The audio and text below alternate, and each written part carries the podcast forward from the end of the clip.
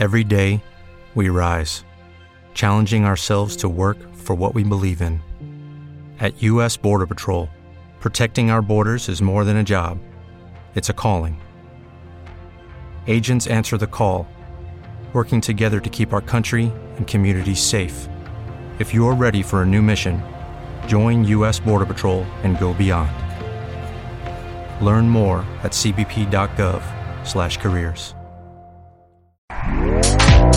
Este podcast forma parte de Evox Originals. Disfruta de este avance.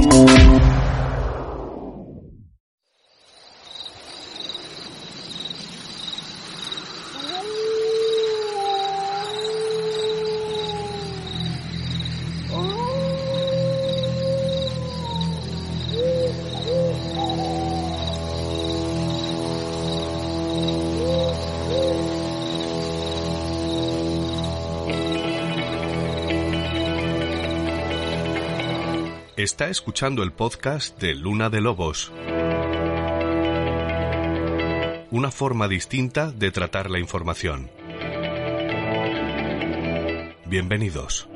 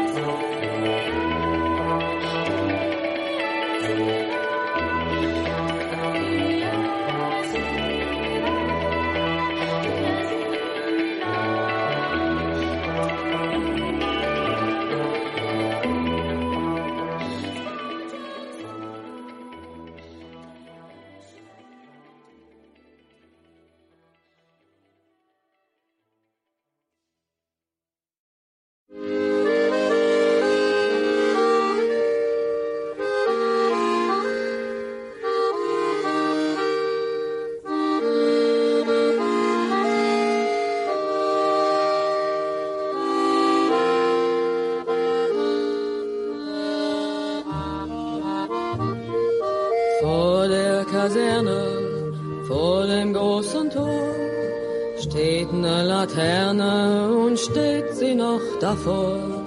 Dort wollen wir uns wiedersehen, bei der Laterne wollen wir stehen, wie einst Lili Marleen, wie einst Lili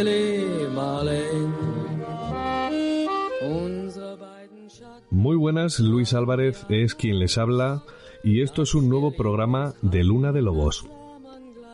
Bienvenidos.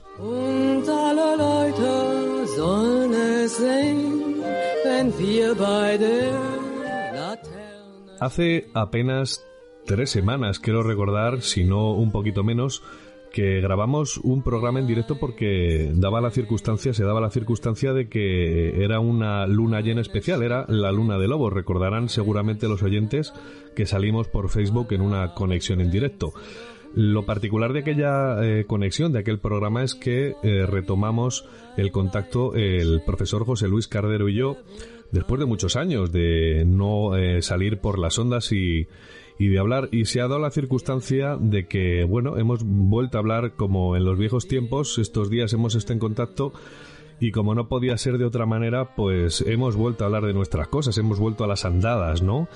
Es cierto que cuando uno queda con José Luis Cardero, lo mejor que puede hacer es sentarse a escuchar. Y es maravilloso, porque además eh, José Luis es abuelo. Yo siempre le decía antes de serlo, hace unos años, que sería el abuelo que todo nieto quisiera tener. Y es así, porque imagino que su nieto Luisito, que ya, bueno, pues ya no es tan pequeño, pues debe estar encantado de escuchar las historias de José Luis.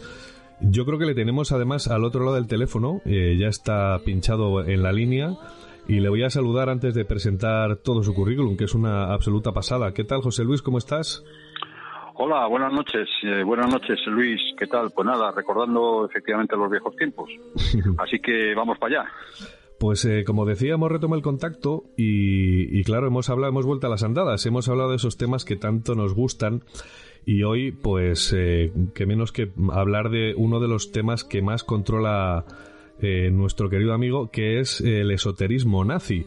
Eh, cómo los nazis de, alguna forma flirtearon con todas aquellas corrientes eh, esotéricas eh, buscando algo que vamos a intentar desvelar esta noche que era. Pero antes de entrar en materia me gustaría presentarle porque, digamos, en, en este país en el que la meritocracia no vale nada, en el que los más inútiles nos gobiernan y en el que los puestos de responsabilidad en las empresas lo suelen ocupar las personas, bueno, pues que tampoco valen, pues qué leches, hay que hablar del currículum de las personas que sí que valen. Y es que eh, José Luis es doble doctor en uno en ciencias políticas y sociología con la especialidad de antropología social, que es por donde más se orientó en su carrera profesional, y es antropología social y cultural, y luego también es doctor en ciencias eh, de las religiones por la Complutense de Madrid.